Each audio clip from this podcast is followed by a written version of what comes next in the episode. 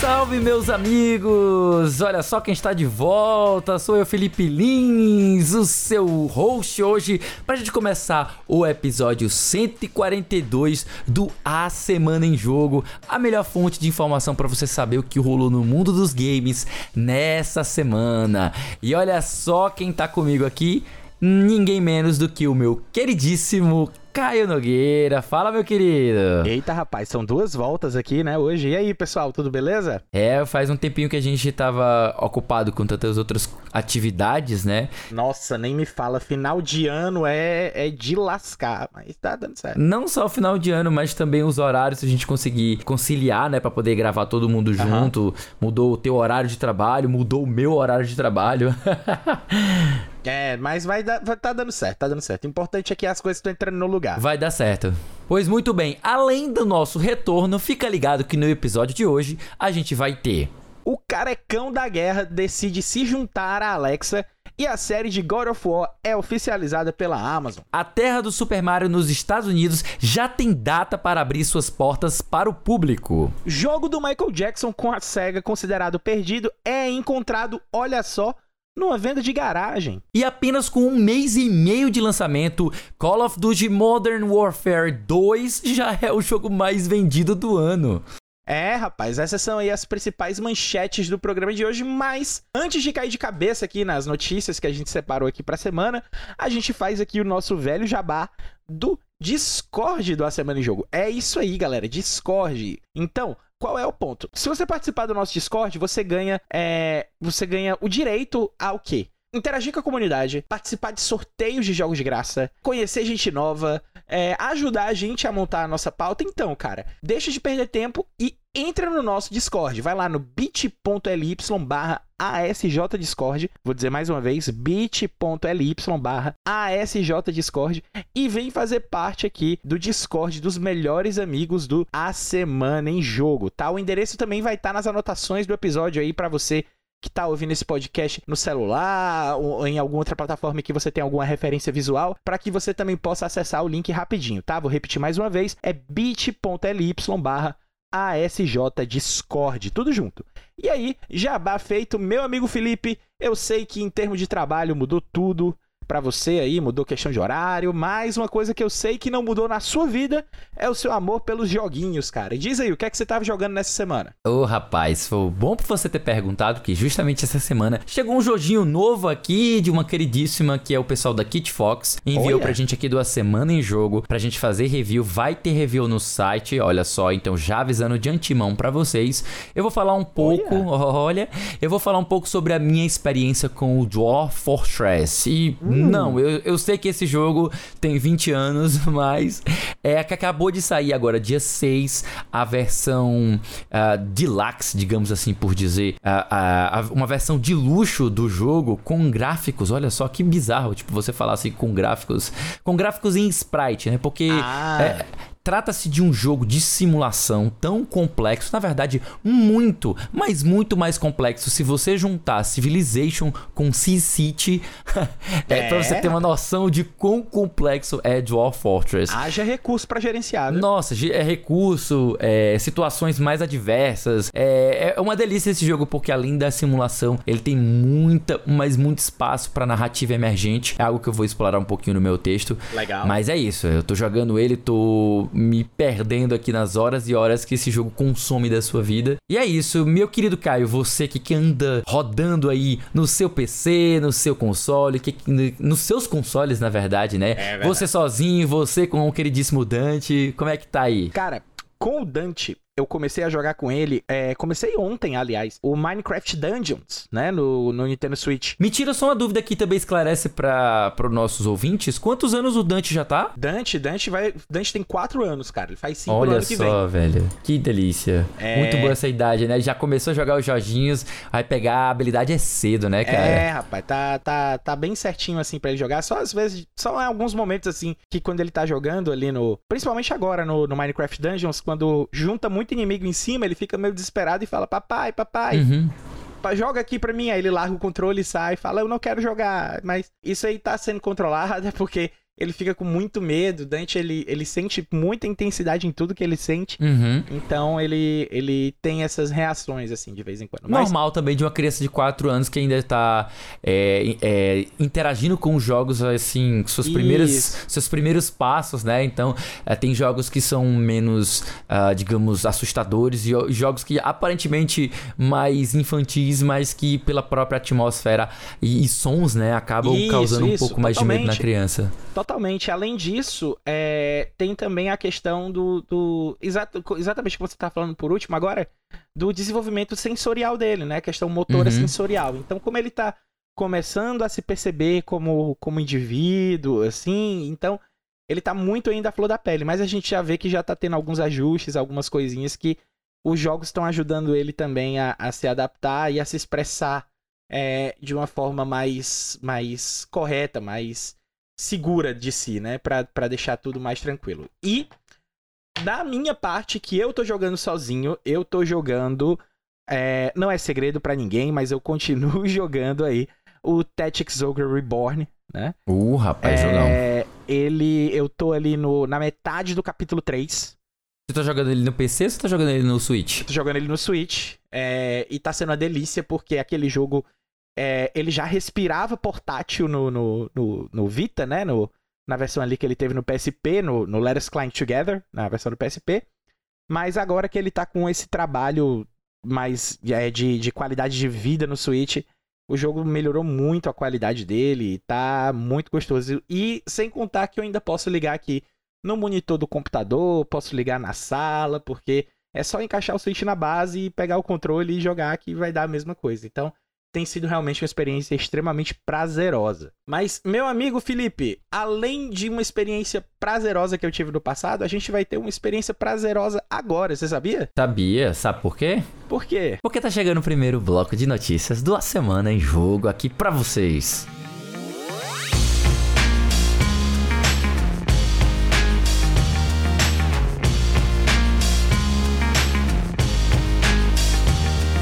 Então, gente, chegando aqui para o primeiro bloco de notícias do A Semana em Jogo, episódio 142. Olha só, olha ele.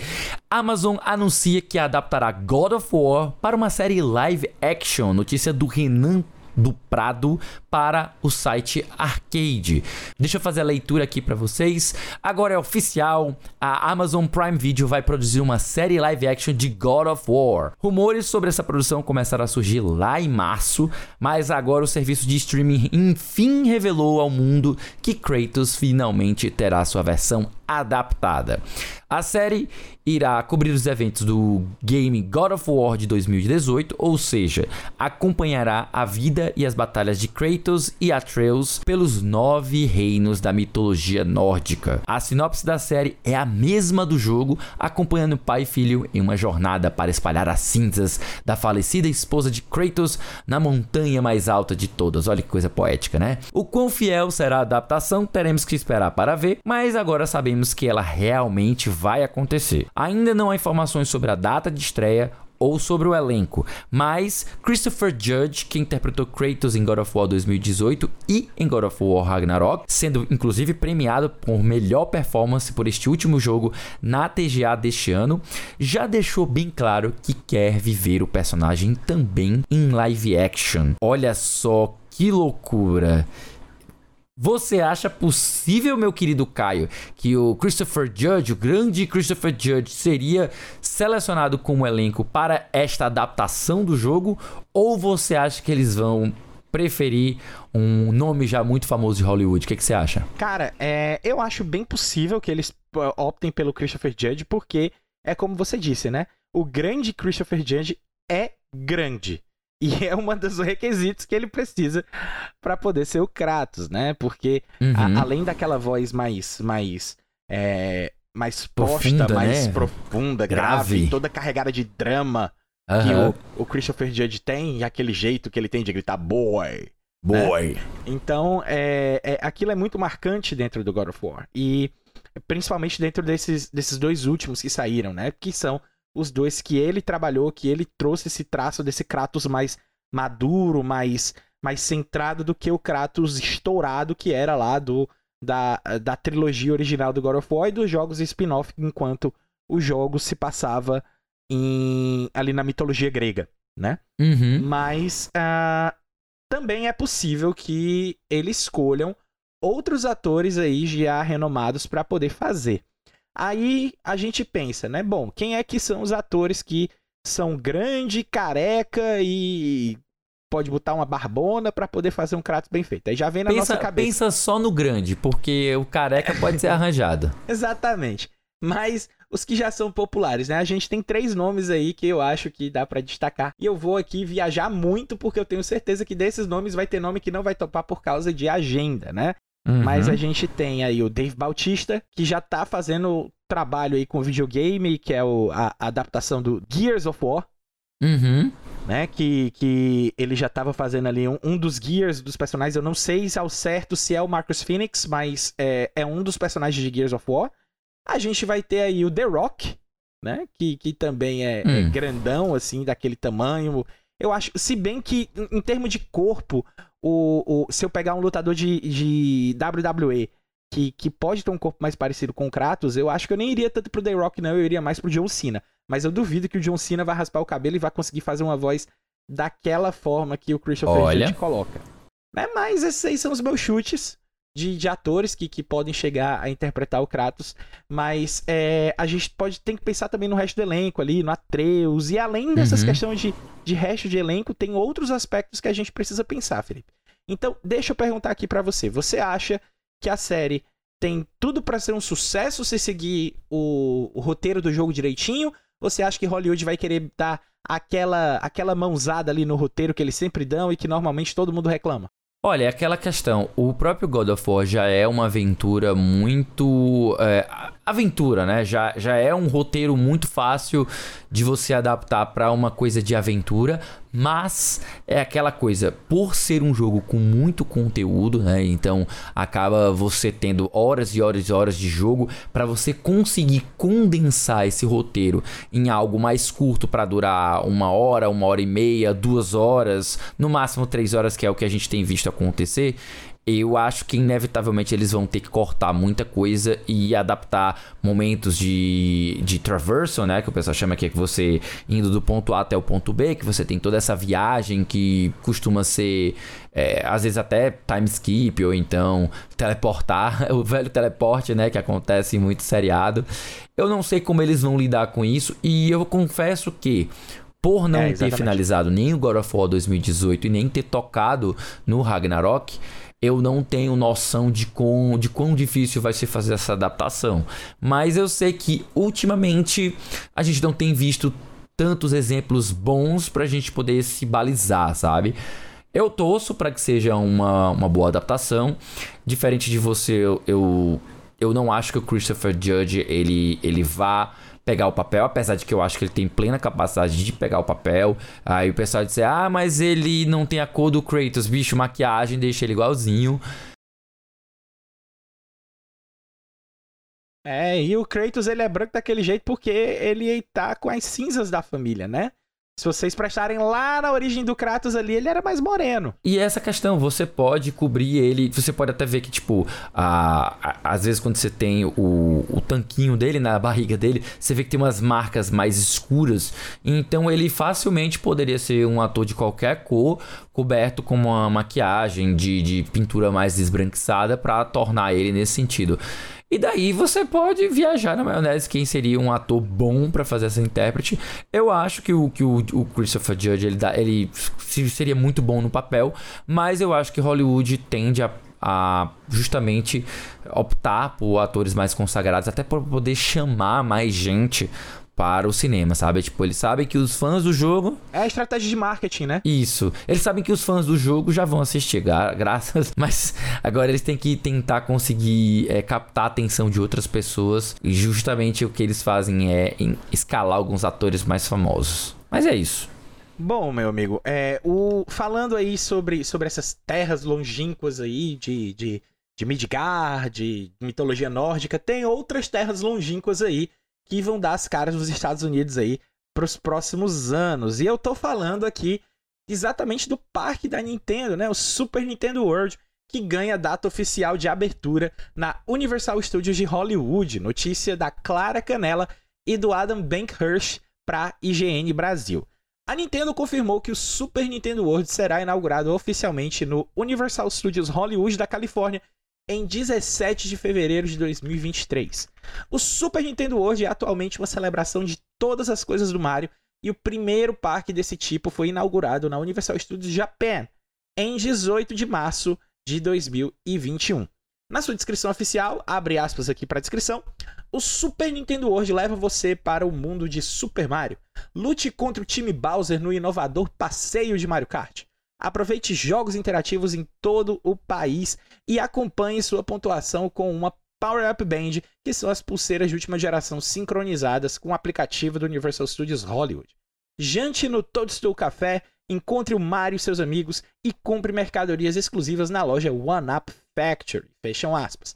E lembrando aqui para aqueles que desejam visitar o Reino do Cogumelo na Universal Studios de Orlando, eles vão ter que esperar ainda mais um pouquinho, pois os relatos dizem que a abertura foi adiada para 2025. Meu amigo Felipe, eu sei que você tem treinado muito o seu japonês, é, principalmente nas, nos últimos meses, a gente vê que todas as suas postagens ali nas redes sociais têm sido em cima do japonês. Então a minha pergunta é: você vai conhecer a Super Nintendo World no Japão ou nos Estados Unidos?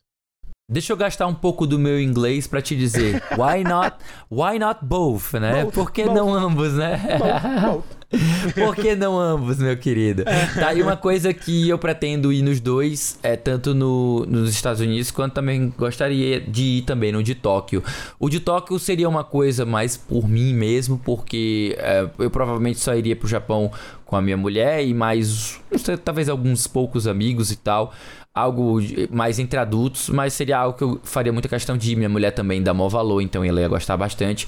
Mas o dos Estados Unidos eu queria mesmo aí com minha família e com meu cunhado e com meu o meu sobrinho, minha sobrinha, que também amam Super Mario. Eu já vi se eles no Switch.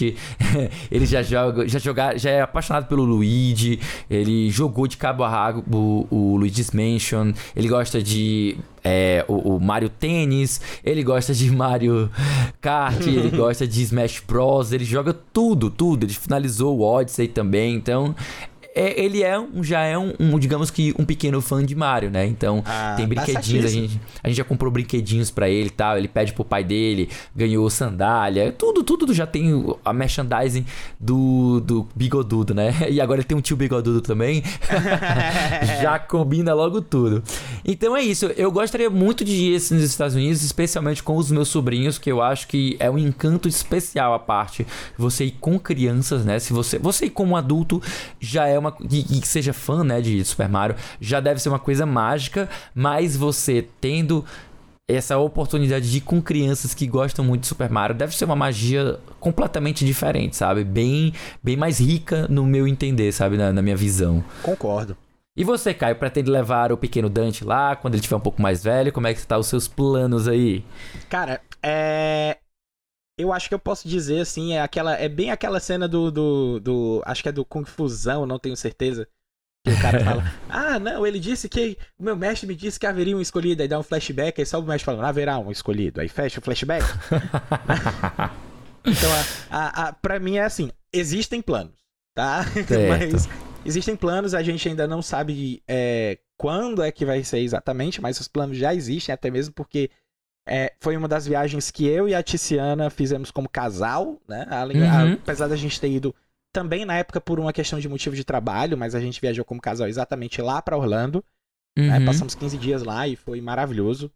E a gente tem muito essa vontade de, de levar o Dante para ter essa mesma experiência.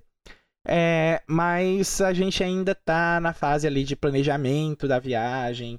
Então a gente ainda tá muito no estágio muito inicial aí.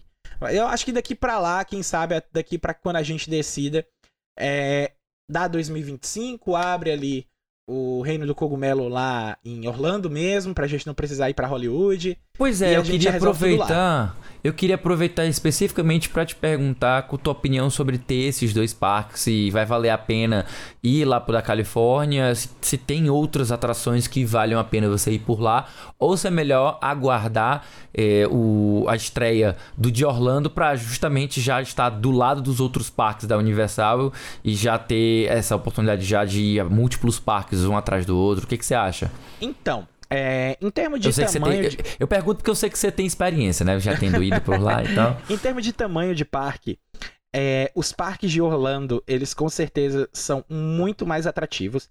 Tem muito mais é, é coisa para se fazer em Orlando do que é, em termos de parque, né? Do que para uhum. se fazer em Hollywood. Porque é claro que em Hollywood também tem muita coisa para se fazer, mas principalmente se você em, em, termos de parque, nem tanto, porque Hollywood é mais aquela cidade ali onde estão as estilas de cinema e tal, ali no coração da Califórnia e tal. Uhum. E, e, e, é mais para quem é ligado nesse tipo de coisa. Para quem quer ir para levar criança para se divertir, é, os parques na Califórnia são boas opções, porém, as atrações em Orlando são muito mais completas e muito mais complexas.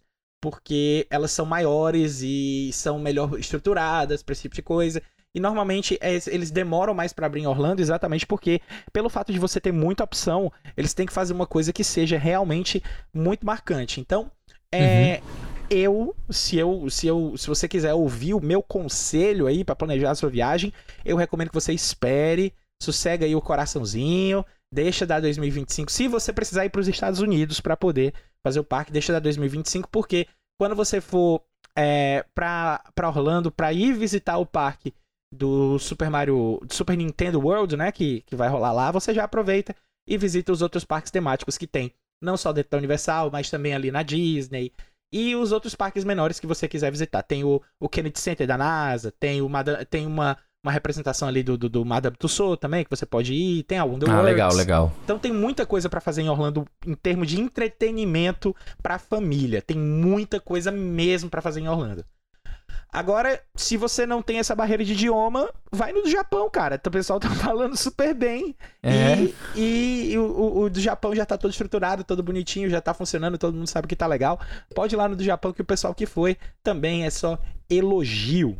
Mas é assim, é como, é como você falou, eu acho que a experiência de você ir para o Japão só vai valer a pena se você for já com esse ânimo de você visitar o país, você visitar outras é, coisas, cultura e tal. Exatamente. Você... você saber japonês já é um bom indicativo de que então, você está predisposto a esse tipo de coisa.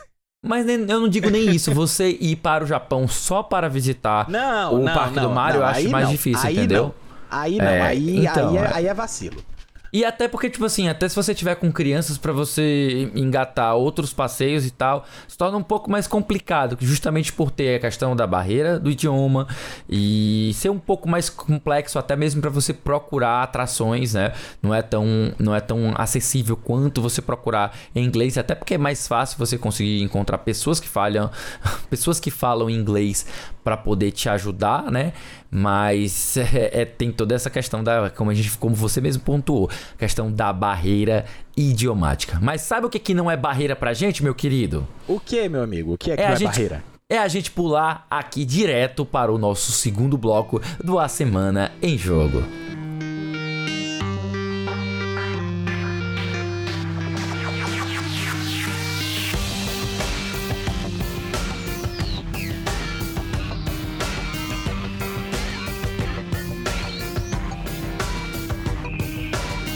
Começando esse segundo bloco de notícias da Semana em Jogo dessa semana, a gente tem aí uma notícia dele, do rei do pop, que não para de dar notícia mesmo depois de anos depois de seu falecimento. Nós temos aqui Michael Jackson encontradas raras imagens de parceria perdida com a SEGA. Que história é essa, Caio? Pera aí, Nossa. que eu vou ler aqui a matéria do Beto Ferreira pra Nintendo Blast para poder explicar aí pro, pra galera o que é que tá acontecendo.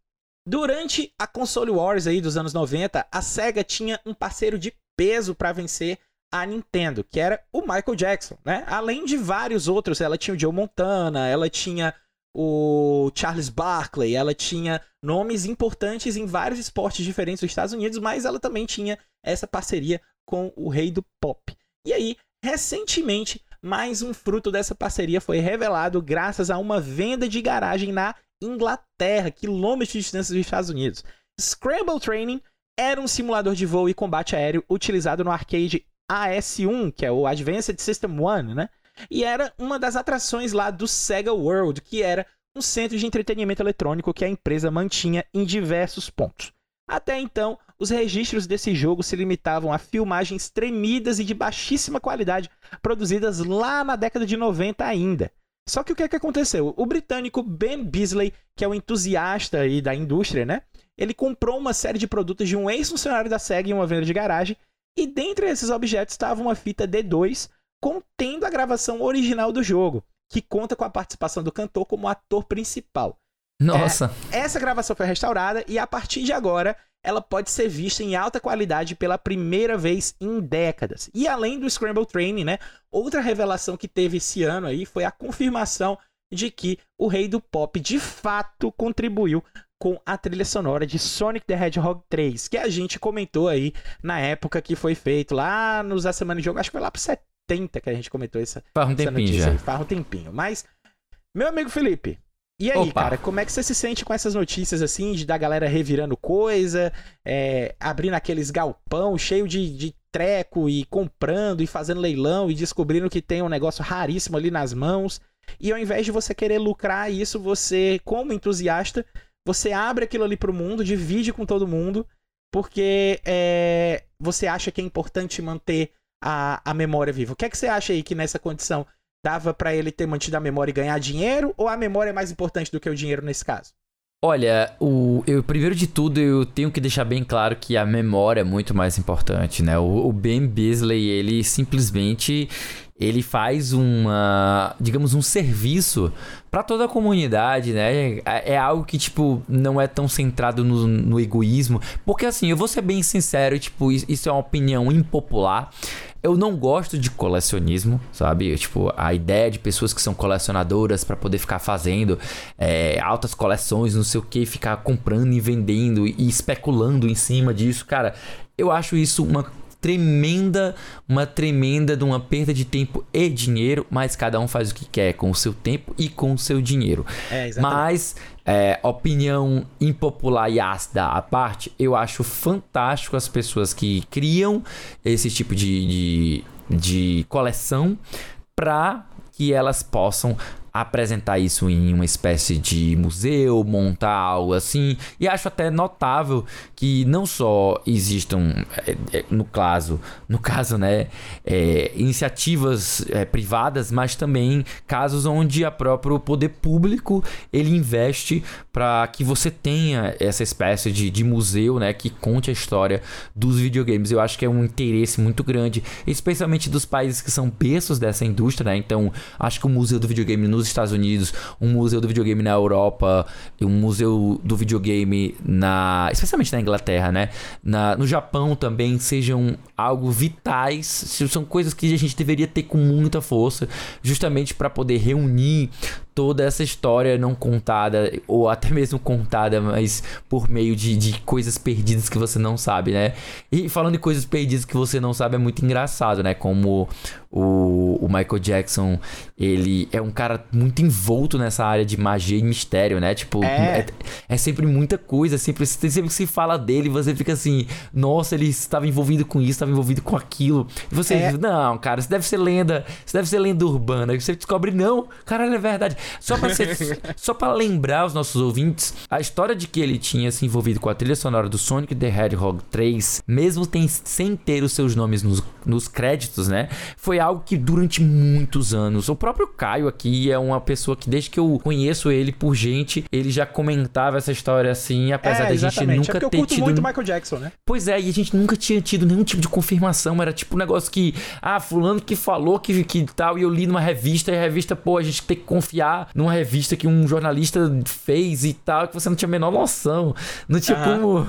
Não tinha como verificar isso e, e tal. E o nome dele não tava lá nos créditos e tal. Foi uma confusão lá que teve com a SEGA, uma, Aham. uma parada assim e tal. E agora em 2020 né, e dois, né? Tipo, anos e anos depois, a gente descobriu que de fato era verdade, sendo confirmado por nada mais nada menos que o Yuji Naka, né? Salvo engano. Foi, Quando ele- foi. Quando teve aquele rolo lá com os arquivos e com as revelações que ele fez. Quando por ele tava saindo das coisas da SEG, ele tava Isso. jogando as cores no ventilador. É, cara, já saiu jogo atirando tudo no ventilador. Mas é legal a gente descobrir essas coisas inusitadas do rei do pop, né? É muito interessante. Você, Caio, como você se sente com isso como grande fã do Michael Jackson e, claro, né, também um ex super fã da SEGA no seu auge como é. empresa de consoles. O que, que, você, que, que você pensa? O que, que você sente com isso? Cara, é... o primeiro é que eu fico. É exa... O primeiro ponto que eu queria trazer é exatamente esse ponto que você estava tocando de o como é impressionante o Michael Jackson tá envolvido em várias coisas ao mesmo tempo, né? Tem relatos também, é... só pra galera ter um pouquinho de noção, tem relatos também de que ele já falava pro Stan Lee, lá no começo dos anos 90, de que a Marvel iria estourar quando a Marvel fosse pro cinema. Inclusive, ele é dono de parte dos direitos do Homem-Aranha no cinema porque ele queria ser o Homem-Aranha num filme de Hollywood. é, é, é, muita loucura, cara. Se você parar pra pensar o, o quanto o Michael Jackson tava à frente do tempo dele, porque é, é, é maluco demais. Mas é, esse jogo, o Scramble Training, eu dei uma olhada, ele era um simulador de voo bem rudimentar, né? Até mesmo porque na época não tinha tanta tecnologia pra gente ter um simulador de voo mais completo e né? é, é uma pegada ali que ele tava mais ou menos ali no final do, dos anos dos anos 90, comecinho, aliás, o comecinho ali dos anos 90 pra metade dele, que era uma pegada que ele tava de, de é, é, foi meio parecido ali com o que aconteceu com o David Bowie, né? Porque o David Bowie ele criou ali o Zig Stardust, uhum. aquela persona dele de ser um, um alienígena que cruza o espaço e tal.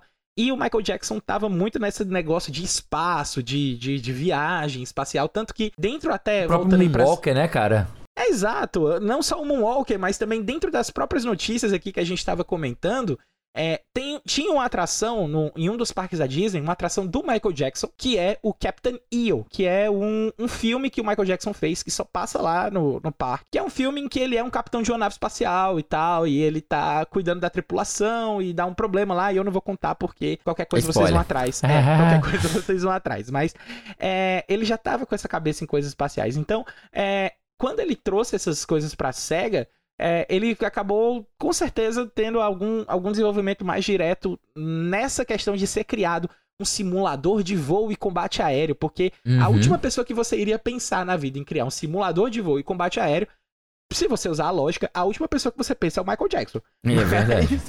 Mas é. é Você pensaria é... até no, sei lá, no Tom Cruise por, por ter o envolvimento no, no, no, Top Gun, sei lá, alguma isso, coisa assim. Isso, exatamente. Mas o Michael Jackson, mas né? aí você junta uma coisinha com a outra e você acaba tentando entender ali qual é a verdade atrás desse negócio. Mas muito legal aí o que o Ben Beasley tá fazendo. Também concordo de que a memória é mais importante do que o lucro e que é, eu agradeço aí o, a, é, o Ben Beasley por trazer essas novidades aí em termos de videogame pra, pra, pra gente e dar mais esses esclarecimentos e, e trazer, resgatar essa memória perdida aí da história dos videogames, né? Mas saindo da memória de coisas antigas, a gente vem agora pra coisa extremamente nova que saiu agora, tá quentinho, tá, olha, chega, tá saindo a fumacinha. Eita. Em um mês e meio, a apenas Call of Duty Modern Warfare 2 se tornou o jogo mais vendido de 2022 nos Estados Unidos. Notícia do Júnior Cândido para a Arcade. Call of Duty Modern Warfare 2 não tem nem dois meses de vida ainda e já se tornou o game mais vendido deste ano nos Estados Unidos, superando Elden Ring, o jogo do ano segundo o The Game Awards. Vale lembrar que novembro contou com outros dois grandes nomes quando o assunto são vendas de games: God of War Ragnarok e Pokémon Scarlet e Violet. Mas, olha só, COD, aqui para os íntimos COD, né? COD Modern Warfare 2 reforçou o fato de que é uma das franquias mais vendidas dos games, o que se tornou argumento para a Sony questionar a compra da Activision pela Microsoft. Dados da NPD Group, que sempre traz números nesse sentido, trazem uma informação ainda mais impressionante.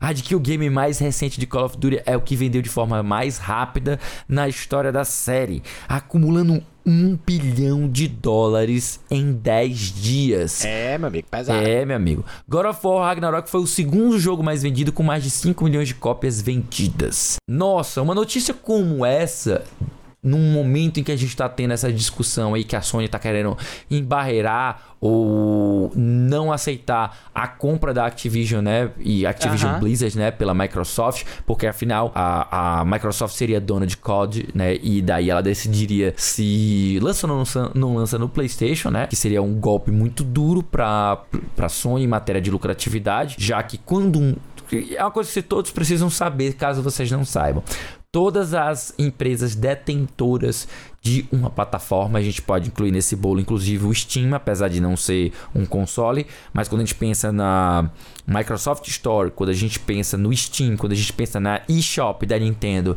e quando a gente pensa na, na PSN da Sony, a gente tem que lembrar que todas elas tem um corte, né, uma taxa, uma, uma porcentagem de mais ou menos 30% do valor de venda, né, o valor é, venal, que é embolsado pelas donas das plataformas. Então, essa quantidade absurda de vendas vai parar uma boa parcela nos bolsos da Sony, né? Então, tá aí um dos motivos pelos quais ela tá tão interessada em barreirar essa venda, porque essa compra, né, na verdade, porque se a Microsoft decidir por algum motivo não lançar mais Call of Duty no console da Sony, ela vai perder aí uma bocada financeira, além de perder um dos títulos que mais vende console é. e que mais incentiva as pessoas a comprarem videogame, né? Tipo, porra, tem muita gente aí que, que nem, nem, tem, nem joga muita coisa, mas quando sai um Call of Duty, compra até o videogame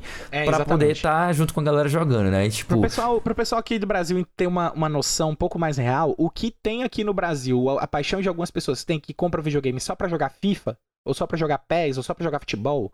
Nos Estados Unidos tem gente que compra videogame só para jogar Call of Duty. O número de pessoas que tem aqui no Brasil multiplicado por 15, entendeu? É um negócio absurdo. É absurdo, é absurdo. É, é uma quantidade incomensurável, cara. É, é, é, é muito superior, tipo, é um negócio absurdo. Eu sei que é o seguinte, meu querido Caio. É, isso aí é, é como de fato traz a notícia, é um argumento que tem sido considerado aí, a gente até viu notícias mais recentes dessa desse, desse drama dessa compra aí, né? A gente não a gente não participou, não pôde opinar sobre esse assunto, mas eu até queria aproveitar esse ensejo nesse momento para comentar sobre o poder da franquia Call of Duty, o que, que você pensa dela ser comprada pela Microsoft, se isso seria algo positivo para a indústria dos jogos, ou se você está junto com a Sony que acha que isso vai ser negativo. Me conta um pouco mais sobre isso. Cara, é, eu fico ali meio no meio termo. Em primeiro, eu, eu, penso no consumidor, penso nas vantagens que a venda da Activision Blizzard para a Microsoft traria para os consumidores, porque a gente teria títulos muito importantes e de grande peso sendo adicionados ali no catálogo do Game Pass, que a gente fala mais uma vez aqui é a melhor relação de custo-benefício para jogos da atualidade. Não tem pra onde correr, não tem outra opção. É não só o Call of Duty, mas a gente teria outros jogos ali, como Diablo, como o, alguma coisa ali, talvez para Overwatch. Não sei, porque Overwatch já, já tá free to play, né? Já é um jogo já tá com algumas coisas que estão funcionando um pouquinho diferente. Então, de um lado, a gente tem todo esse ganho aí para a comunidade. Do outro lado, a gente tem a questão da Sony, que aponta que a gente está lidando com empresas, e empresa não é um bicho que tende a confiar muito no povo, porque empresa visa lucro. Né? Então, a gente não, é, eles não estão lá para fazer filantropia, eles estão lá para ganhar uhum. dinheiro. E é algo que, que a, a Sony comentou até nas últimas vezes, que fica muito na minha cabeça toda vida que a gente vai discutir esse assunto, de que é a Microsoft já fez, é, já disse que ia deixar coisas abertas, como era o caso, por exemplo, do Elder Scrolls. Quando ela comprou a Bethesda, teve notícia que ela falou: não, vai, vai ser multiplataforma, vai ser multiplataforma. E alguns meses depois ela, ó, esquece, não é multiplataforma. A compra tá feita, uhum. o jogo é meu, vai ficar só na Microsoft. Então não tem realmente assim como a gente botar muita fé no que a Microsoft está dizendo. Agora, assim, para as coisas que estão acontecendo, o mais benéfico para a comunidade gamer seria a compra ser realizada e a Microsoft ter a, a, os direitos aí dos jogos da Activision Blizzard. Mas ressalvo aqui que numa briga entre Microsoft e Sony, eu torço pra briga. É. Porque eu não tô do lado de empresa nenhuma. Eu tenho os consoles de, de, de, de ambas as empresas, né? Eu ainda não tenho um Xbox Series, mas eu uso o Game Pass no PC e tenho uhum. meu PlayStation 4. E o importante é a gente ter onde jogar, né? Então eu acho que a Microsoft tem feito um trabalho muito bonito, muito muito aberto nesse aspecto para trazer com que os jogos fiquem mais acessíveis para as pessoas. Mas e você, Felipe? Você acha aí. Você torce pra briga também ou não? Então, eu torço não só pela briga, mas como eu torço por uma briga boa, no sentido de que uma briga cada vez mais escandalosa. É, é, xinga a mãe, taca a panela. Nossa, sim, sim. E eu quero que seja, de certa forma, equilibrado, sabe? Sabe quando tem uma briga em que um lado sempre vence e o outro sempre perde? Não tem tanta graça. Eu quero que uma briga que você fique sem saber como é que vai ser os próximos passos dessa, dessa guerra, sabe? Então, tipo assim, não no sentido de é, é, torcer por um lado pelo outro, mas eu quero ver o negócio se estapeando mesmo, tô nem vendo. É, eu quero que o mercado se resolva, entendeu? Eu quero que o mercado se resolva. E falando, falando bem, bem sucinto aqui, eu já penso um pouco diferente. Eu acho que a comunidade uh, só tem a ganhar em todos os sentidos, todos, todos, todos, todos, se a Microsoft conseguir completar esta compra, porque primeiro de tudo as concessões que ela já está prometendo para a Sony já são algo muito incrível tá e nunca visto. Nintendo, não, não é isso. uma, das, uma das promessas que é uma dos, dos acordos que ela ofereceu para a Sony, para a Sony o velho deixa disso, né? Deixa disso, Sony. Deixa de me atazanar. Deixa eu completar minha compra em paz, né?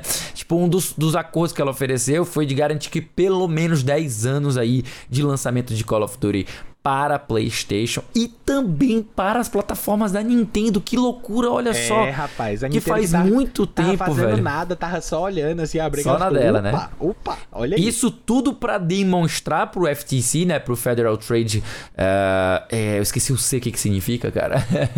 é, uh, acho que Commission, né? Federal Trade Commission, né, a comissão. Eu acho que é isso também. Isso. Só para demonstrar para eles o quão boa vontade, né, o, o, ela tá em não trabalhar em prol de um monopólio, sabe? Que é o que o maior. O, o papel do FTC é justamente evitar que nós tenhamos um monopólio. E eu vou ser bem sincero com vocês.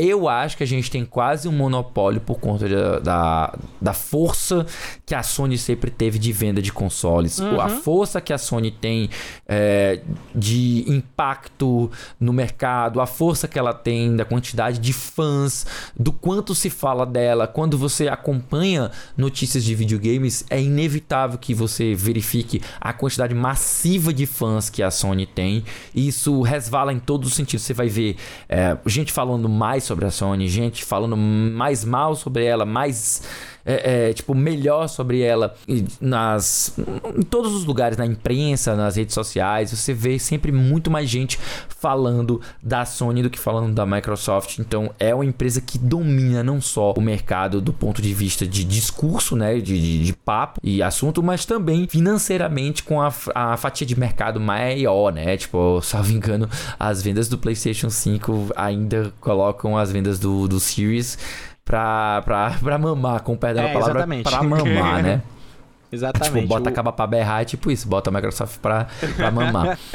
é, então, tipo assim, eu acredito que, é, mesmo que a Microsoft não fizesse essas concessões, sendo bem sincero, isso faria com que a Sony se encolhesse um pouco na soberba dela, que eu acho que ela, ela anda novamente soberba. O, o é. é já, ela não é aprendeu é verdade, direito é com a época do PlayStation 3, né? Ela, que ela teve aquela desgraceira que foi. Que tomar uma, tem que tomar umas duas trolhadas na cara aí pra, pra deixar de ser trouxa. Pois é. Eu acho que como ela, ela reinou soberana na época do PlayStation 4 e agora ela tá indo muito bem também agora no PlayStation 5, ela tá cantando muito de galo, botando muita banca e tal. Uhum. Mas eu acho que, que se a, a compra for aprovada, e eu torceria para que a Microsoft não lançasse mesmo, mantivesse só para ela mesmo, porque aí a Sony ia ter que correr atrás, ela ia ter que é, criar novos estúdios, é, fazer novos, novas franquias, novos jogos, ela ia ter que inovar muito mais do que hoje. Ela, eu acho que ela tá muito confortável. Os títulos dela hoje praticamente são franquias já muito bem estabelecidas e o que uhum.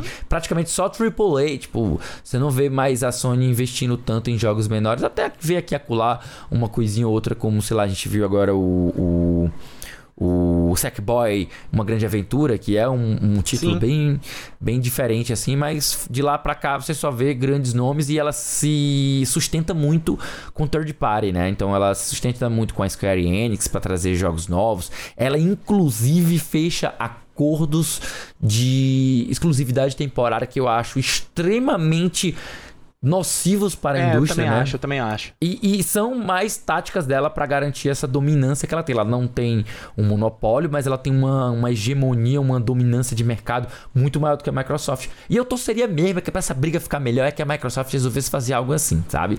Mas, meu querido Caio, olha só. Se eu quiser saber o que vai acontecer agora, semana que vem, o que, que eu faço?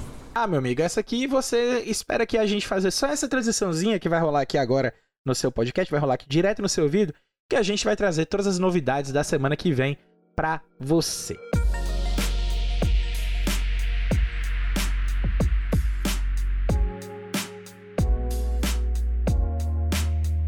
Vamos lá, pessoal. Então a gente volta agora para os lançamentos da semana. E olha só, pegadinha do malandro. Não tem lançamento na semana que vem. Minha Nossa Senhora, que yeah! inusitado, meus queridos. É isso. Não tem lançamento na semana que vem de jogos novos. Que loucura, que inusitado. Deixa eu dar um spoiler. É, é a primeira vez que acontece, mas é porque é o seguinte: normalmente, chega aqui nessa parte de final de ano, a gente entra em recesso. Né? Hum. E a gente, dessa vez, ainda não decidiu se vai ter recesso ou não. Mas enquanto a gente tá, tá, tá aqui, a gente vai continuar gravando episódio, né? O Uhum. ponto é, nessa parte do ano, normalmente não tem lançamento. Tanto que se você olhar, eu que fechei a pauta, e se olhar pros lançamentos da semana que vem, só vai ter lançamento agora em 9 de janeiro. Entendeu? Então, e Pois é um é. jogo só que é o jogo do, do, do, do, do One Piece. Então, é, é assim, é, é realmente algo muito inusitado.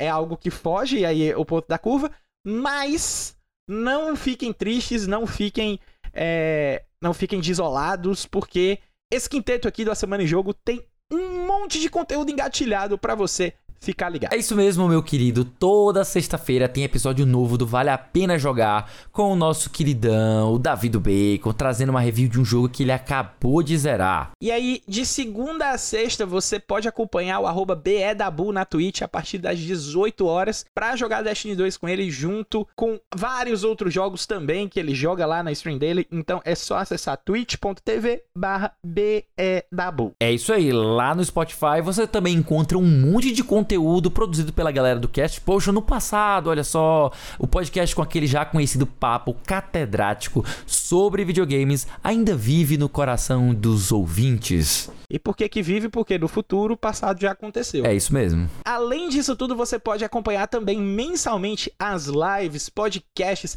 e demais produções deste recém-bigodudo que acabou de falar aqui com vocês, o nosso querido Felipe Lins, em conjunto com a galera do Memória Random. Só buscar por Memória Random, tá? É RAM com M, no lugar de RAM, de Memória RAM. Então, Random, nas plataformas de podcast, na Twitch e no YouTube também.